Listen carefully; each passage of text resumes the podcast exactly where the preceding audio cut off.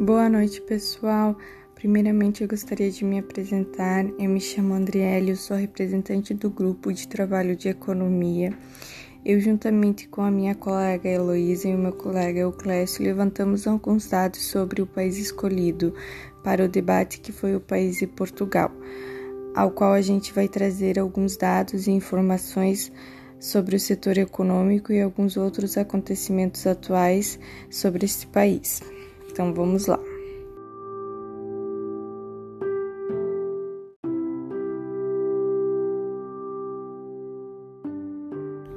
Antes aqui uma breve apresentação sobre esse país, que é localizado no sul da Europa, na Península Ibérica, que faz fronteira com a Espanha. Sua localização fica às margens do Oceano Atlântico sendo os principais setores econômicos em destaque a indústria a tecnologia, finanças, a construção civil, turismo e agricultura, dando para perceber que a economia deles são bem diversificadas.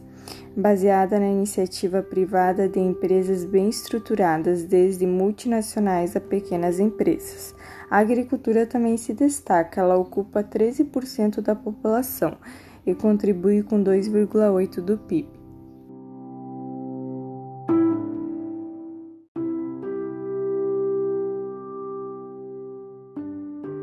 Além de toda essa diversidade do país no setor econômico, eles são os principais produtores mundiais de vinho e azeite de olivas. Isso mesmo, aproximadamente 41,1% do território deles são cobertos de bosques. São também um dos maiores produtores de cortiça se destacando também, é claro, no setor madeireiro. São maiores exportadores de óleos de petróleo bruto, automóveis de passageiros e outros tipos de automóveis, como os de corrida. A Petrogal é a maior exportadora de Portugal.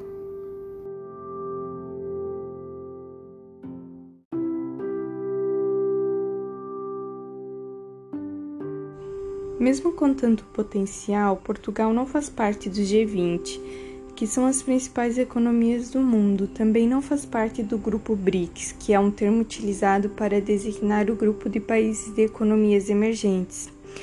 Falando sobre o produto interno bruto, conhecido como PIB, que é o que representa a soma de todos os bens e serviços finais produzidos numa determinada região, durante um determinado período, ele quantifica a atividade econômica. O seu PIB em 2018 foi de 240,7 bilhões, mantendo-se em 34º lugar no ranking mundial.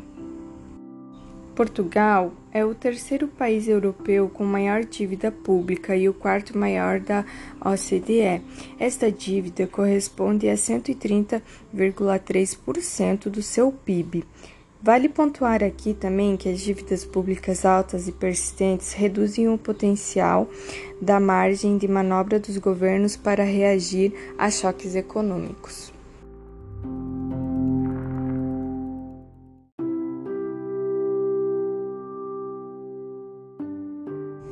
Falando agora sobre um assunto global, nada mais e nada menos que o coronavírus, ou melhor, o Covid-19, Portugal teve uma reação positiva e rápida quanto ao vírus, vendo o quanto foi devastador nos países vizinhos, como Itália e Espanha, logo já adotaram medidas de isolamento social, tentando reduzir a expansão da doença e também no impacto que causaria na sua economia. As escolas foram fechadas, alguns serviços foram reforçados atendimentos online. Os idosos e os mais vulneráveis, que são os portadores de doenças crônicas, foram obrigados a permanecerem em casas. Obrigados, não orientados. As autoridades podem dar ordem para que as pessoas voltem para suas residências, Todas as empresas que não tenham funções essenciais foram fechadas, inclusive os restaurantes, porém eles poderiam continuar trabalhando fazendo entrega a domicílio.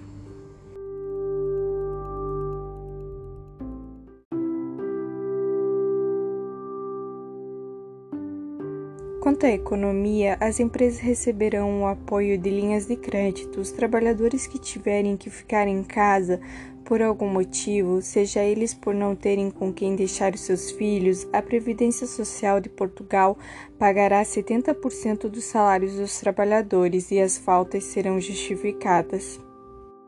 Também foram diminuídos impostos para as empresas e os trabalhadores individuais.